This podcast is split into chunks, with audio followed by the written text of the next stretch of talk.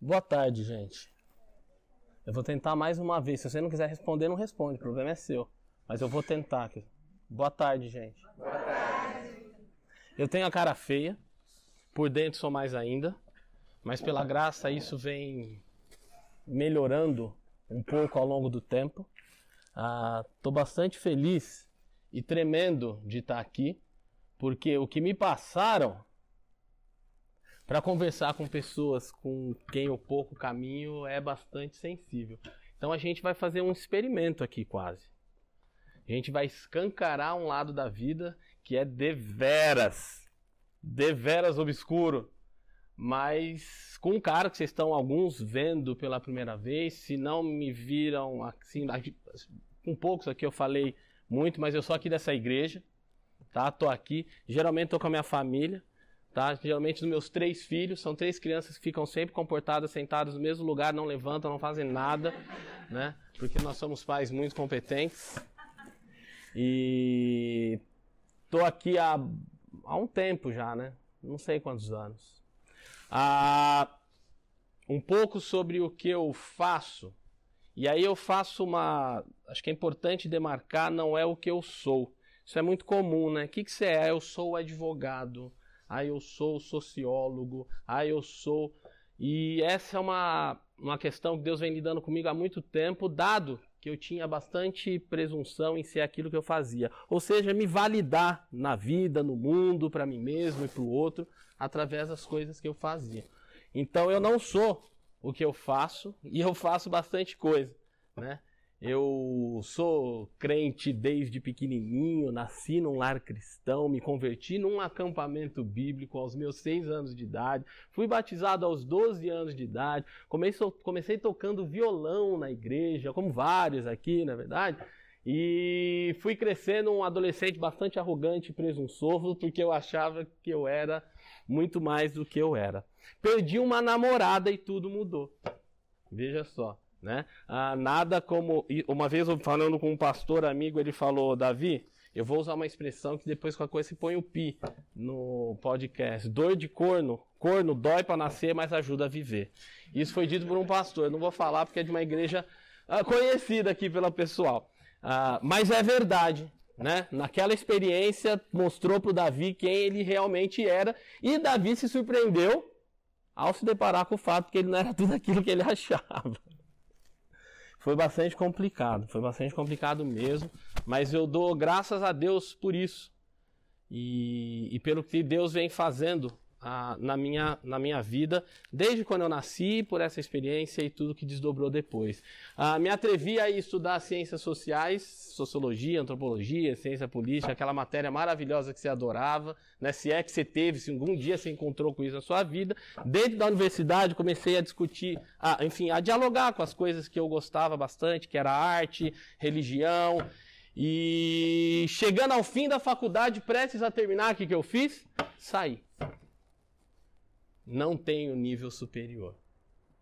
E Deus passou a lidar com a minha vida a partir, continuar a lidar com a minha vida a partir disso. E é muito interessante que hoje ah, o que eu faço não tem a ver com a minha faculdade, mas tem. Não tem a ver com a igreja, mas tem. Ah, resumindo, tem a ver com tudo que Deus veio fazendo de mim até então.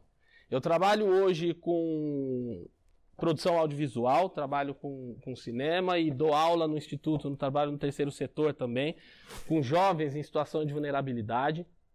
Ah, uma realidade bastante distinta daquela que eu particularmente cresci e que talvez a grande maioria aqui tenha crescido. Ah, eu vivo na Babilônia. Na Babilônia, porque eu vivo com pessoas que pensam entre si de formas mais variadas e que pensam em relação a mim e eu a elas também das formas mais variadas. Ah, esse instituto fica ali na Barra Funda, você pode visitar lá um dia, caso queira, é bem legal, você pode conhecer, chama Instituto Criar. E a partir disso eu comecei a, a trabalhar com projetos de, de formação a partir da arte e educação. Né, que é uma forma de abordar o aprendizado de maneira mais holística, entendendo o ser humano não como um receptáculo, sabe? de informação, aquele copinho vazio que a escola um dia talvez tenha contado que você, tivesse, que você fosse, não. Né? Todo mundo tem uma trajetória, todo mundo tem uma, enfim, uma, uma caminhada, e isso conta em qualquer momento, em qualquer processo de aprendizado. E hoje eu tenho desenvolvido esses projetos para algumas, para uma empresa especificamente na, dentro do audiovisual. Ah, é um trabalho muito bacana, porque a gente trabalha tanto com questões técnicas do fazer aí, audiovisual, mas também com questões relacionais. E isso é o que a gente vem pautando dentro desse mercado e que só um dia consiga ampliar isso, o entendimento de que as pessoas não são coisas né? Como seria mais fácil lidar com elas como coisas, mas elas não são, elas têm aí as suas histórias e elas atravessam inclusive os seus fazeres. Enfim, tem bastante coisa, eu gosto muito de planta, gosto muito de madeira, não gostava de gente, hoje gosto um pouco mais. Olha que interessante, é verdade. Ah, gosto do que mais? Eu gosto muito de, de, de, de guerra, também me pergunte depois que eu explico. Monto militaria da Segunda Guerra Mundial, aviãozinho, sabe? Esses negócios. É um tropé. Gosto de fazer filho, como uns que dizem para mim. E que, aliás, tem tudo a ver com o que a gente vai falar aqui hoje. Veja, ah, eles já sabem qual é o tema hoje? Uau, a gente vai falar sobre sexo.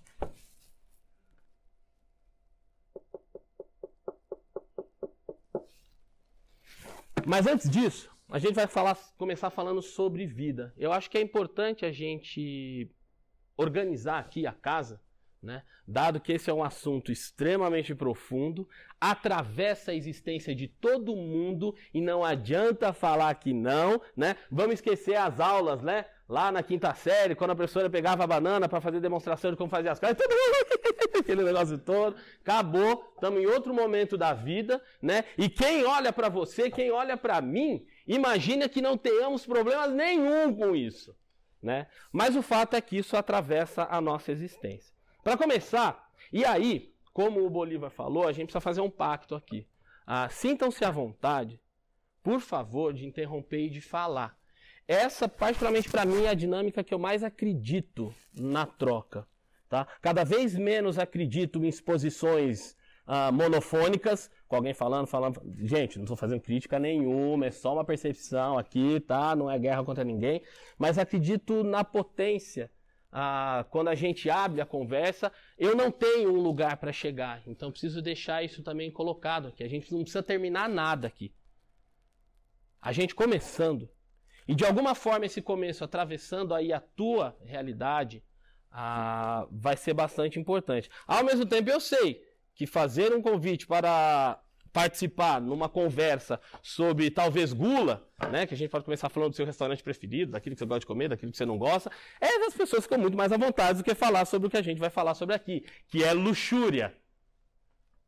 Mas ainda assim, caso você queira, por favor, interrompa, faça sua observação.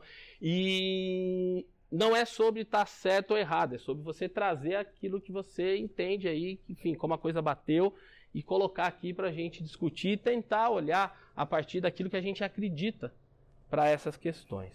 Então a gente vai começar falando, só para contornar aqui, trazer um, um contorno básico. Uh, já assistiram um filme chamado A Vida é Bela? 1999. Eu lembro quando eu assisti aquele filme a primeira vez, eu odiei. Eu odiei porque eu achei uma sacanagem. Eu achei assim terrível aquele pai tentar esconder da vida do filho dele uma realidade tão presente, tão latente, que estava acabando, dizimando, enfim, ressignificando, como a galera mais hypada vai querer falar, a, a vida daquelas pessoas naquele momento da história. E o que era muito interessante ali, você lembra mais ou menos? Quem assistiu, por favor, se manifeste. Vocês gostaram desse filme? Pode falar que gostou depois de eu falar que não gostei, porque hoje eu gosto. Não que eu também tenha que gostar para você poder gostar. Mas alguém lembra alguma coisa desse filme? Usando o termo do momento, ele usava aí uma narrativa, né? Ou outra narrativa, né? Sobre o mesmo episódio, sobre a mesma história. E de alguma forma ele contava ali, ele ia contando para o filho dele uma outra forma de perceber aquilo que estava acontecendo. Ah, quando a gente olha para a nossa existência, para nossa vida, e aí guarde este nome, vida, algumas coisas caracterizam ela, ou podem caracterizar ela. E várias delas estão sendo lidadas aqui, né? A gente já falou sobre preguiça, que tem a ver com um desejo e um momento legítimo dentro da nossa existência, que talvez seja o descanso, mas numa, numa experiência um pouco mais ah, dilatada. Ah, do que mais já falaram? Preguiça? Gula! O que seríamos de nós sem comer? Tá aí outra coisa extremamente legítima. Inveja, né? É problema querer ter? Talvez não, mas quando isso toma outra dimensão, isso vira ah, ter, ser, querer, se indignar. Já falaram de ira? Vai chegar aí o um momento. Comer, descansar. E aí eu fiquei procurando um termo relacionado à luxúria que não fosse um termo chulo. Então eu tive que ir lá atrás e colocar copular. Já ouviram falar essa palavra? Copular. Né? É interessante que em português eu não consegui achar uma, um, um, termo que não seja chulo. Saca? Prafa, tem que ficar me dando ligado aqui porque tem menos 10 no, no, no, recinto, então eu tenho que cuidar com a classificação indicativa. Não, tô brincando. Ah, todas essas coisas, ah, elas estão dentro, fazem parte da nossa existência, né? Ah, você já parou para pensar naquele momento em que você está desfrutando de algumas dessas coisas, não do pecado delas em si, mas do benefício que é sentar num bom restaurante, comer uma boa refeição, estando ali sentado com os amigos, trocando uma ideia e falar: cara, isso que é vida. Ou talvez fazendo uma viagem, ou talvez fazendo uma compra, conseguindo algo que eu tanto ansiei. A, a, gente circunscreve a nossa existência, a noção de existência, muitas vezes ligada a esses termos, a esses conceitos que os sete pecados capitais vieram trazer, ou vieram informar. Mas a pergunta que eu queria trazer, e talvez agora o filme A Vida é Bela faça sentido, uh, é o que é vida. Quando eu paro para pensar sobre o que é vida. E perceba, não estou falando só sobre estar vivo. O que é vida? O que, que me vem à mente? Naquele momento em que eu me sinto vivo, existindo com toda a minha potência, fruindo em todas as possibilidades, saca, que a minha existência me traz. O que, que é vida? E aí eu fiz essa relação com a vida dela, porque talvez, tal qual esse pai, a nossa noção de vida está sendo construída paralela a uma realidade bem diferente do que aquela contada por nós ou contada por ele. Ah, um pai cria uma narrativa paralela, né, a fim de propiciar para o filho sentido e até um certo deleite em meio a uma realidade, em meio ao caos da guerra. A gente não faz isso? Não ocorre vez ou outra que a gente define que a gente precisa de um restaurante para melhorar um bom aquele dia de trabalho puxado, ou que eu preciso ir fazer umas compras para resolver aí um, eu tô, sabe, não estou aguentando mais em casa, são três filhos, preciso resolver de alguma coisa, eu resolvo queimando meu cartão de crédito, enfim, no shopping, fazendo alguma coisa, não seríamos nós, de alguma forma, inventoras, inventores de histórias que visam atribuir exclusivamente sentido a uma vida que de alguma forma está carente? Falar sobre luxúria é falar sobre vida. Mas é importante a gente entender de que vida a gente está falando. E aí, em relação a isso, a gente vai rapidamente lá em João 12, 25, aonde tem um versículo talvez dos mais controversos e perigosos. Isto não é um tratado pró-suicídio, que fique evidente desde já. Na nossa língua, a gente tem termos que não dão conta de lidar com o que foi escrito aqui no original. E traduz-se como vida o que lá no original foi descrito com dois termos distintos. Né? Um deles, psique, e outro deles, zoé. Resumidamente, não é a intenção do nosso encontro hoje, só para a gente ter isso aqui evidenciado, psique é a narrativa da vida é bela. Construída paralela à realidade, a partir da nossa perspectiva daquilo que é bom e agradável e perfeito para nós mesmos. É a nossa intenção para conosco mesmo, é a nosso, é a nosso protagonismo na nossa história.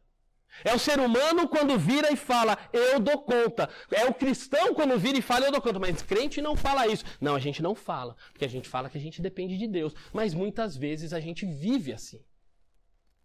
É a escolha que começou lá no Éden, de uma possibilidade de existência, a revelia, distante de Deus.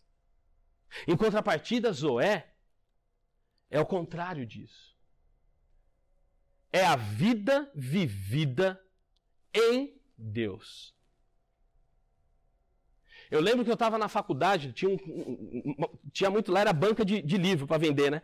E aí eu achei um livro interessante, estava lá no que creem os que não creem. E aí eu gostei do nome e comprei o livro pelo nome. Não, brincadeira, eu dei uma olhada na orelha e falei, opa, era uma conversa entre um cardeal católico, Carlo Maria Martini, e o Humberto Eco. Eu gostava bastante do Humberto Eco, né? Eu vi a primeira vez um, um filme do Humberto Eco, eu estava na oitava série. E não deviam passar aquele filme na oitava série, porque tem uma cena, aliás, uh, bastante a ver com o que a gente vai falar aqui.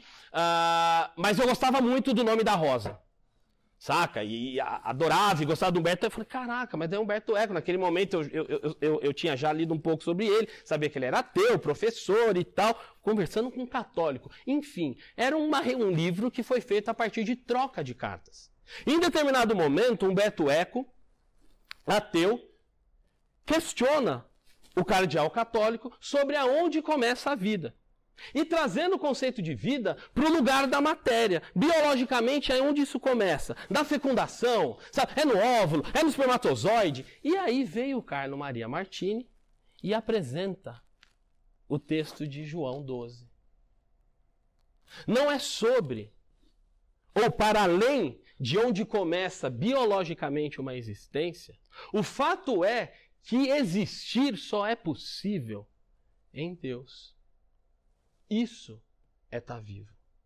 E aí é importante essa noção para a gente, porque a gente muitas vezes se acomoda numa certa ideia de salvação que mais se parece um voucher para um spa resort na eternidade.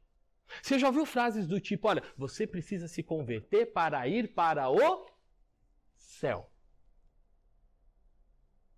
Isso funciona muito com criança. Ainda mais se você atribui aí um argumento do tipo, olha, papai e mamãe vão, você vai querer ficar sozinho aqui?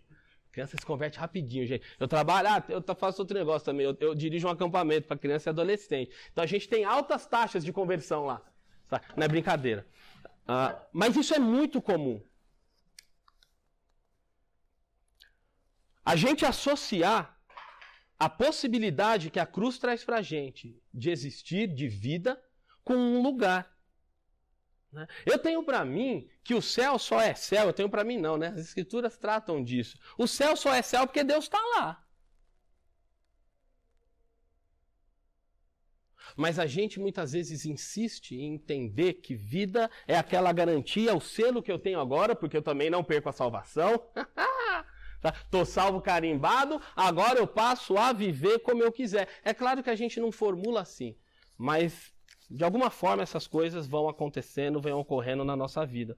O caminho da fé e da santidade, eles convergem num projeto de salvação ah,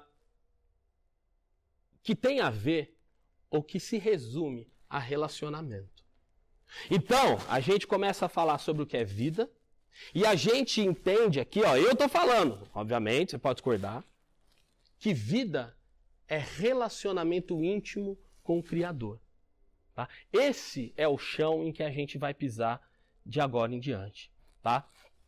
E nesse processo, dia após dia, tanto a nossa carne quanto o nosso algoz inimigo, Satanás, sim, ele existe.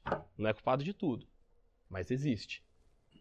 Eles empreendem os maiores sortilégios para tentar de alguma forma fazer a gente esquecer o que é vida. E um desses sortilégios tem a ver com o que a gente vai ver lá em 1 Tessalonicenses 4, de 1 a 8. Se você quiser abrir aí também pode. E aí a gente vai começar a entender em três momentos aqui. A gente vai falar de um grande obstáculo à vida. A gente vai falar de um caminho. Cara escreveu já esqueceu, né? Que existe um caminho para a vida. Sabe? E depois a gente vai falar sobre o que é bom lembrar em meio a tudo isso. Beleza? Então vamos lá, 1 Tessalonicenses, de 4, oh, capítulo 4, versículos de 1 a 8. Quanto ao mais, irmãos, já os instruímos acerca de como viver a fim de agradar a Deus. E de fato, assim vocês estão procedendo. Agora, lhes pedimos e exortamos no Senhor Jesus que cresçam nisso cada vez mais. Pois vocês conhecem os mandamentos que lhes demos pela autoridade do Senhor Jesus. A vontade de Deus é que vocês sejam santificados, abstenham-se da imoralidade sexual. Cada um saiba controlar o próprio corpo de maneira santa e honrosa. Não com a paixão de desejo desenfreado, como os pagãos que desconhecem a Deus. Neste assunto, ninguém prejudique a seu irmão, nem dele se aproveite. O Senhor castigará todas essas práticas como já lhe dissemos e asseguramos. Porque Deus não nos chamou para a impureza, mas para a santidade. Portanto, aquele que rejeita essas coisas não está rejeitando o homem, mas a Deus, que lhes dá o seu Espírito Santo. Sexo foi criado por Deus, foi dado por Deus, de coração aberto e sincero para ser desfrutado. Pô, mas isso é óbvio. Não é tão óbvio.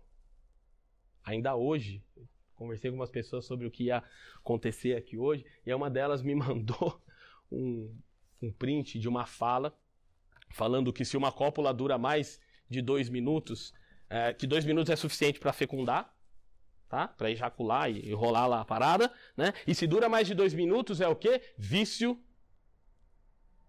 libidinosidade e socialismo. Enfim.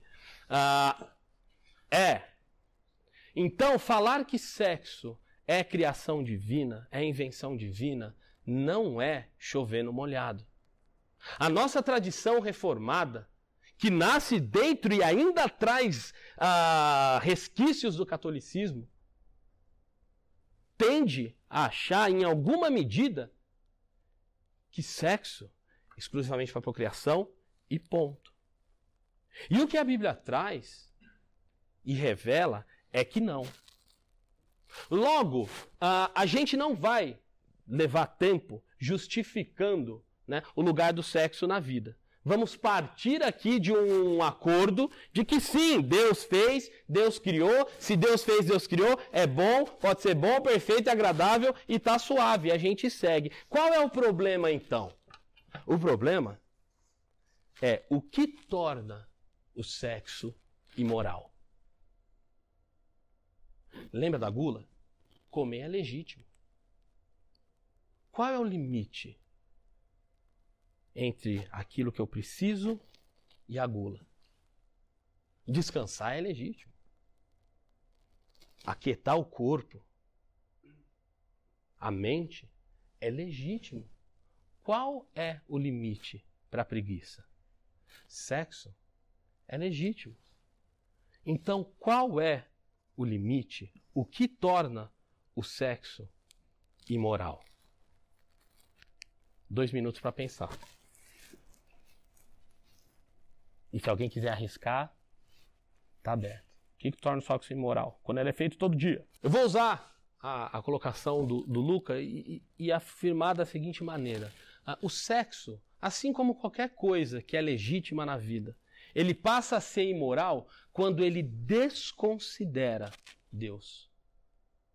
Quando ele passa a ser usufruído a partir de uma perspectiva de um outro caminho de sexualidade. E aqui eu sei que tem uma questão que é muito importante ser colocada.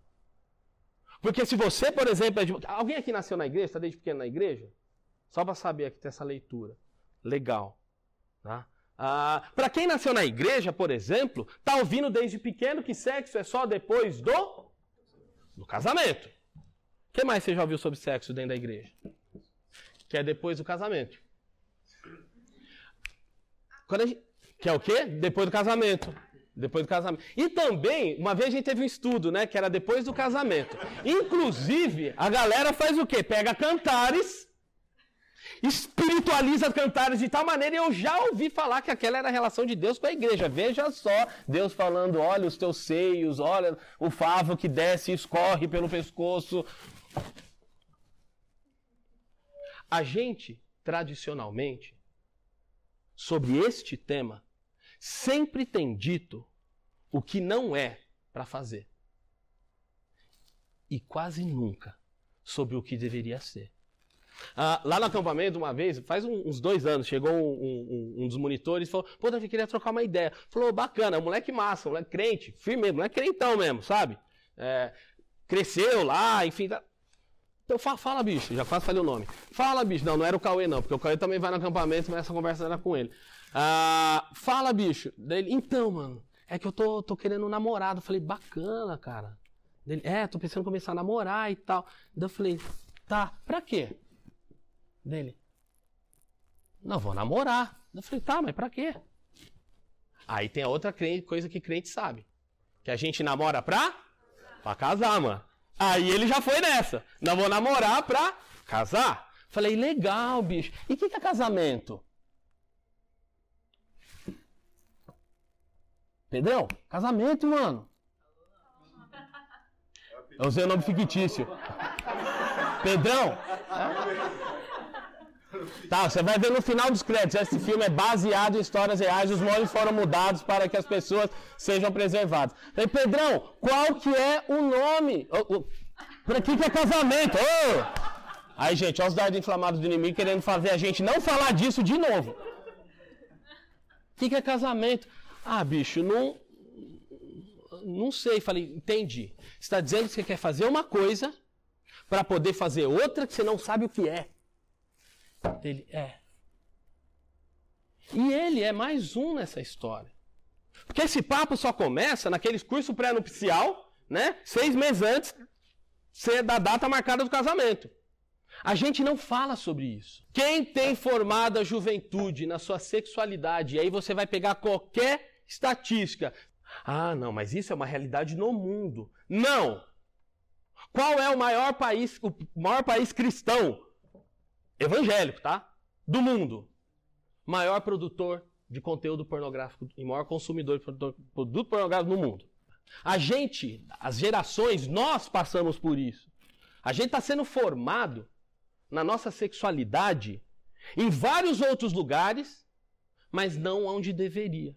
E aí, a gente começa a fazer o quê? Bater em quem fala ou tenta amenizar o caos, mas não fazer aquilo que a gente deveria. Ah, e isso é tão grave que Paulo traz aqui ah, duas dimensões dessa questão. A primeira delas, quando ele vai falar, oh, no versículo 4, cada um saiba controlar o próprio corpo. Dentro da perspectiva divina sobre sexualidade, existe uma dimensão que é minha comigo mesmo, relacionada ao meu Deus. E olha, veja só, o sexo por ser algo que tão discreto, algo tão ah, uma questão de âmbito tão pessoal, eu vou empurrando e vou guardando essas mazelas naqueles porões mais aconchegantes e, com, e quentinhos, sabe, que ficam lá no subsolo da minha existência mas se, se revelam cotidianamente. Isso tem a ver com o consumo, por exemplo, de pornografia. Que infelizmente não é exclusividade de homens hoje no mundo contemporâneo. E que atravessa sim a todos nós. E que vai dando conta de criar no nosso ideário a percepção sobre o que deveria ser ou como deveria ser. Ao mesmo tempo, existe uma outra dimensão para além do meu corpo, e eu só vou usar esses dois, esses dois como exemplo, que tem a ver com o resultado disso quando eu começo a experienciar uma sexualidade extremamente desordenada. E não à toa, a gente vive numa realidade, num país, onde um estupro é registrado a cada oito minutos. E 85% das vítimas são mulheres. Ah, eu vejo isso cotidianamente na minha vida. Eu lido com isso quase que diariamente no trabalho que eu faço. E isso acontece. Não é discurso, não é, não tem a ver com política, tem a ver com a precariedade da vida humana. E o quanto não redimir essa dimensão na vida da, da vida da igreja e na vida do mundo causa estragos inimagináveis. Vira e mexe, vê se despontar aí notícias, pastores, líderes, famosos, não famosos. Agora, eles são piores do que eu, do que você? Não. O fato é que hoje nesse espaço, ou você aí ao longo da sua vida, está tendo, sendo convidado a lidar com uma dimensão ou lidar com algo que é muito pouco lidado.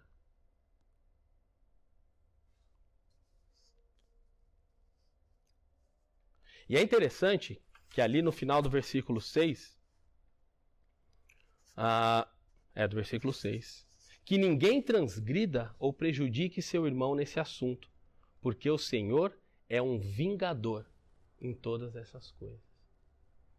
Essa é uma questão que toca, que cala fundo no coração de Deus.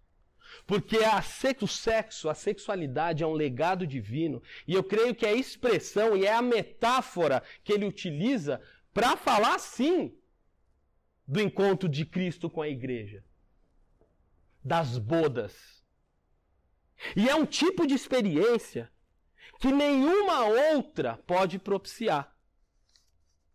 E o que a gente vem fazendo ao longo das nossas próprias vidas e ao longo da história com isso, dá conta do descompasso, das violências e das crises veladas, porque essas não vêm à tona, principalmente em famílias evangélicas tradicionais, que são todos cidadãos de bem, essas não vêm à tona, mas estão acabando com relacionamentos.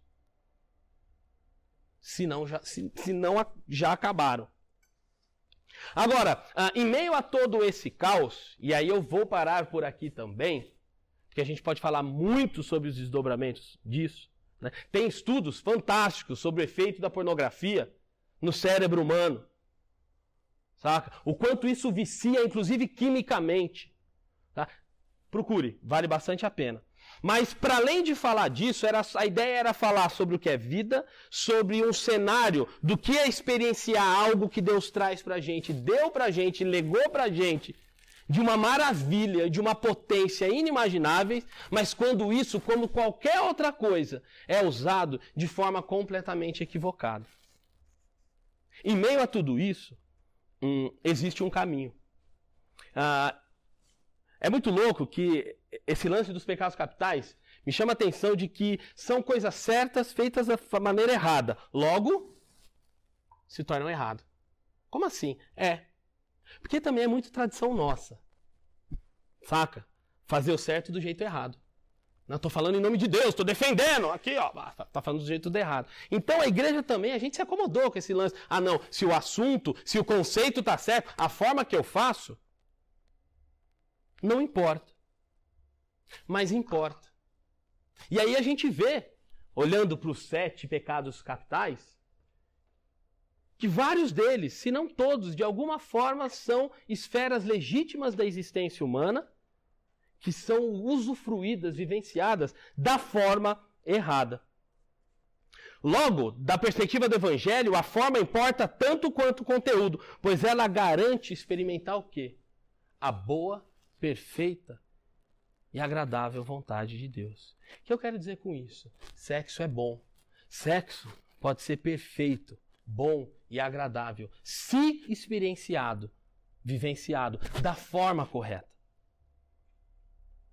E aí, a gente, quando olha para o versículo 5 desse capítulo que a gente leu, a gente começa a perceber um caminho para isso se dá.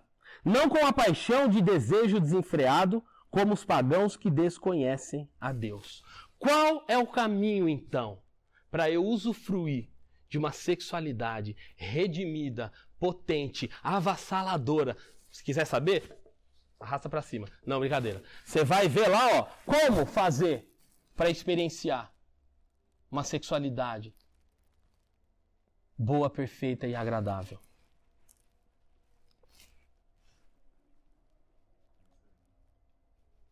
Conhecendo a Deus. Olha, vocês não vivem isso porque vocês estão vivendo como aqueles que desconhecem a Deus. Peraí, Davi, aí você está querendo falar que tem que misturar Deus no rolê todo. Eu lembro uma vez, a gente estava acampando, acampava no, no, acampava no acampamento, é óbvio, né? E aí a gente foi fazer uma serenata. E tinha uma monitora que ela era tão crente, mas tão crente que ela falou para nós, para os meninos, vocês só podem cantar. A gente queria cantar as músicas românticas, né? Vocês só podem cantar se cantar um hino junto. E nessa idade, o desespero é tão grande, né, meu amigo? Você faz qualquer coisa. Não, tá, tá bom. E aí só dá os molecão lá na frente do quarto das meninas, violãozinho na mão. A único que é digno de receber a honra e a glória. Aí terminou, ferinha. Quando entrou no outro sol, aí voou, saca? Não, não é sobre isso. Quando a gente fala ah, que a gente desconhece a Deus, é porque toda vez que a gente mete Deus nesse balaio do sexo, a gente não sabe o que fazer. Fala se não dá um constrangimentozinho assim, o que eu falei aqui agora. Deus e sexo. Não, como assim? Não. Sexo, Deus? Constrange. Oração, sexo. Não, aqui foi virar. Não é, não chipou, não. A gente está completamente desconcertado, a gente está completamente dissituado, a gente está completamente alienado na nossa sexualidade da presença de Deus. E Deus influencia a minha sexualidade. Deus aponta para uma sexualidade sadia. De quantas ocasiões você se lembra, por exemplo, de você trocando ideia com irmãos, irmãs, amigos, assim, crentes, sobre sexo? Só lembra das que são sacanas, né? Isso está nas nossas pautas. A gente troca ideia sobre isso. A gente não fala. É tabu. E tabu não tem nada a ver com o reino. Quando a gente vai lá para o livro de Cantares, por exemplo, a gente vê um sem número de referências e relações a todas as dimensões que comportam a sexualidade. É uma contemplação sobre a alma. É uma contemplação no espírito e é uma contemplação na carne, no corpo. É erótico também. E esse é o projeto de Deus. Só que a gente vira para as pessoas e fala: olha, não pode transar antes do casamento. E não fala que depois vai ser bom, porque não é garantia que vai ser bom. Ah, então se eu fizer sexo no contexto do casamento, vai ser tudo legal? Hum, depende. A gente reconhecer que existe uma percepção divina sobre uma dimensão tão escondida da nossa existência, é isso que Paulo está falando. E que se não for isso, que se não for conhecer a Deus e a percepção dele sobre as coisas, dificilmente a gente vai conseguir avançar numa sexualidade piedosa. Ah, o caminho da fé e da santidade convergem. Quando a gente fala sobre a percepção divina de casamento e de sexualidade, ah, é importante a gente perceber a, a profundidade disso e o sentido que isso faz. Então eu levantei aqui algumas alguns, algumas percepções sobre isso. Saca? Ah, sobre casamento. Porque, Davi, você vem aqui, você está falando sobre sexo, você está falando que sexo não é falado sobre ele, fala para não fazer, mas não fala como fazer, então vamos falar um pouco sobre o que fazer. Não, calma. Não nesse sentido, saca? Veja só, uh, o casamento ele é um espaço de fruição. É um encontro, ou deveria ser, entre pessoas que começa numa dimensão mais subjetiva de suas existências e que se consuma nos seus corpos. E a experiência da sexualidade, quando vivida neste contexto, é sempre e sempre será mais profunda, significativa e prazerosa, beleza? Do que os rolês do Tinder. Eu tinha um amigo, tenho, esse eu não vou falar o nome, que eu chamava ele de garanhão do Tinder. Porque o cara, ele, ele foi casado 10 anos, e aí divorciou da, da, da esposa, e, meu velho, foi viver a vida. Cristão, nascido na igreja. Saca? Não perseverou na fé. Foi viver a vida. E a gente sempre conversou muito sobre essas paradas. E é muito louco que ele vinha contar o que acontecia. E o que acontecia dia após dia, quando ele desfrutava do corpo alheio e quando ele era desfrutado por outro corpo alheio, é que aquilo nunca era suficiente. Ah, beleza, mas ele descobriu fazendo, né? Tô indo nessa. Isso gera marcas. Isso gera ah, fantasmas que são possíveis de serem lidados? São. Mas tem cicatrizes que ficam. Então, quando a gente fala para alguém, olha, o sexo é depois do casamento, a gente está querendo dizer é que existe uma caminhada, existe uma trajetória e uma forma de se relacionar com alguém em que você vai combinando as suas percepções sobre Deus, sobre a vida, sobre si mesmo, sobre o outro, e isso, em determinado momento que chega e se entende, olha, vamos aqui pactuar esse nosso vínculo, isso é consumado no corpo. E o dia seguinte vai ser sempre melhor do, dia, do que o dia anterior. Porque todas aquelas expectativas equivocadas, e essa é para os homens, de desempenho e de tudo mais, elas vão ser colocadas e ressignificadas dentro da perspectiva de que, opa, tudo é um aprendizado. Então não tenho, não preciso chegar pronto. E chegar pronto nesse, nesse contexto, gente, falar uma coisa para vocês, é chegar errado. O dia seguinte, o encontro seguinte, a cópula seguinte, ela tende a ser bem melhor do que a primeira, se isso experienciado dentro de uma perspectiva redimida. Tá? E aí a gente não vai falar sobre isso agora. Tá? Sobre o que eu espero do outro, o que o outro espera de mim, como se dá essa relação de expectativa. Não vamos entrar nisso. Mas tem muita conversa sobre isso. O desejo sexual, ele vai se tornar o servo e o tempero desse vínculo da aliança de honra que é mútua. É completude. Diferente de eu querer usar o seu corpo para o meu prazer. E beleza, você pode usar o meu para o seu, tô suave, bora. Eu quero alguém por inteiro. Como eu também aprendi e venho aprendendo a ser.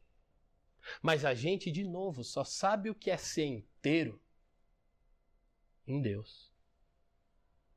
No mais, somos fragmentos, cacos de uma boa ideia, saca? Que em alguma medida deu errado. E que a cruz vem para remodelar e vem para ressignificar isso. As crianças voltaram do acampamento, o, o Benedito estava tocando lá, cantando a música do E desce como um vaso velho e quebrado, e sobe como um vaso novo. Como é que é, Aninha? Desce como vaso velho quebrado, sobe como vaso novo. Ó, ainda deu. Ó, só no melisma. Mas é sobre isso. É a gente entender e se convencer de que a nossa forma, a nossa vida bela, ela é insuficiente e deixar de experimentar a luxúria, que é a versão rasa, rota e imediatista de uma possibilidade bela, profunda e transcendente. A gente aprendeu a se contentar com pouco. Esse é o retrato da mediocridade que o nosso pecado nos coloca. E o pior disso é que a gente está crente que está abafando. Para finalizar, uh, para a gente lembrar, mas para a gente também fazer lembrar. Como assim fazer lembrar? É, para a gente de alguma forma, e aí é o Espírito Santo que vai guiar, a gente começar a assuntar sobre essas coisas. A gente começar a pensar que, pô, tá vindo uma geração e a gente tá tão preocupada com o que o mundo estão dizendo para eles, porque a gente não tá dizendo nada. Saca? Os pais estão tudo de cabelo em pé. Ai, meu filhinho, coitado, tá ouvindo, fazendo a cabeça, tá ouvindo falando. Por quê? Porque eles não estão com. E a igreja é o arranjo divino para lidar com essas questões. Aonde é possível construir espaços e momentos e situações para se lidar com esses tabus. Aonde é possível apontar a luz e ajustar o curso para um farol que realmente dá conta do caminho em toda a sua plenitude. E é através de nós que isso pode ser feito também. Paulo, quando ele fala sobre conhecer a Deus, ser o caminho para a gente experimentar uma sexualidade boa, perfeita e agradável, ele não está falando que o mero conhecimento intelectual sobre Deus vai me fazer superar a luxúria. Ele fala sobre uma caminhada constante. Ele fala sobre um relacionamento com alguém que eu conheço e prezo de tal forma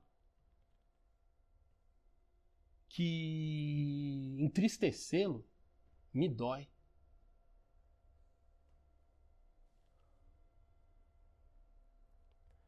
Lá no Salmo 34, versículo 8, o salmista fala: Provai e vede que o Senhor é bom, inclusive no sexo. Ele sabe o que ele fez. Inventou uma das paradas mais surreais da vida humana. E ao não olhar para isso, a gente se acomoda muitas vezes numa lógica de culpa, beleza? Não, não, tá errado, tá errado, tá errado, tá errado e tá errado. Só que a culpa não é suficiente. Porque se é sobre culpa, logo mais eu estou fazendo de novo. É muito louco isso. O medo nunca foi agente de transformação. O temor, sim. E são coisas completamente distintas.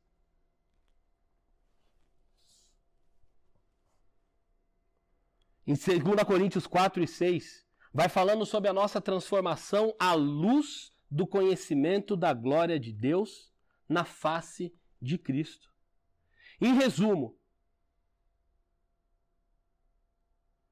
se a, se a luxúria, se a luxúria é um desejo sexual desordenado que desonra seu objetivo inicial e desconsidera Deus, a única forma de resolver isso é considerando Deus. A luta da fé é a batalha para ser satisfeito em tudo que Deus é para nós. Você quer ver você ser bom de cama? Você ser parecido com Jesus.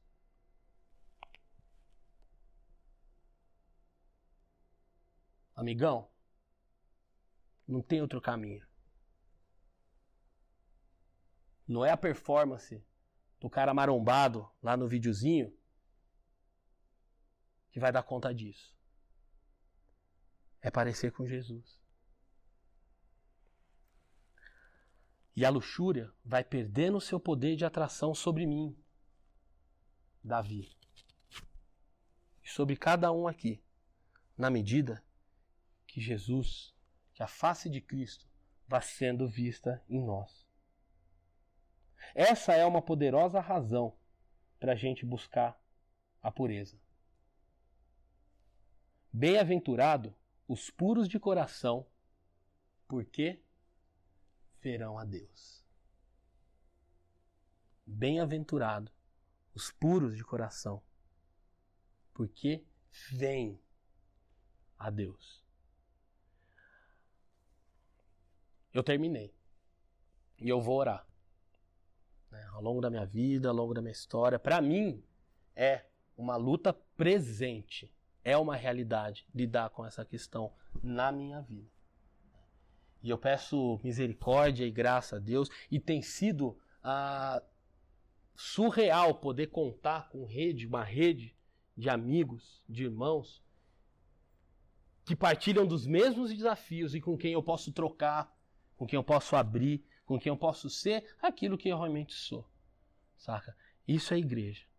E que cada vez mais isso seja uma realidade na sua vida, na minha vida, e que saia, expanda isso, enfim, para um sem número de, de irmãos nossos e irmãs nossas por esse mundo. Pai, obrigado por esse dia que o Senhor dá para a gente. Obrigado porque a gente, o Senhor traz a gente aqui para lidar com uma questão ah, bastante profunda e significativa, relevante, importante da nossa existência, ah, na qual ainda há um, um, grande desconceito. Eu confesso o meu desconceito, em lidar com uma questão, ah, com essa questão, enfim, de forma pública e, e conversando e falando aqui. Mas eu te agradeço, Pai, porque esse é mais um passo que o Senhor tem possibilitado para a gente, para todos nós aqui, de nos redimirmos e de sermos cada vez mais parecidos com Jesus. E a gente sabe, Pai, que essa área é tão importante. Essa área atravessa tantas camadas da nossa existência. Essa área, ela, ela ocupa um lugar tão significativo, Pai, mas tão pouco cuidado, tão pouco lidado. Que a gente possa olhar cada vez mais para Jesus, que a gente possa buscar no conhecimento a cada vez mais profundo sobre quem tu és, de uma dimensão relacional, Pai. Para que essas coisas sejam cada vez mais ah, ressignificadas na nossa vida, sejam ajustadas e possam ser experimentadas, Pai, de forma boa, perfeita e agradável. Eu te agradeço ah, por esse tempo, te agradeço pela tua palavra, te agradeço por tudo, Pai. Em nome de Jesus, amém.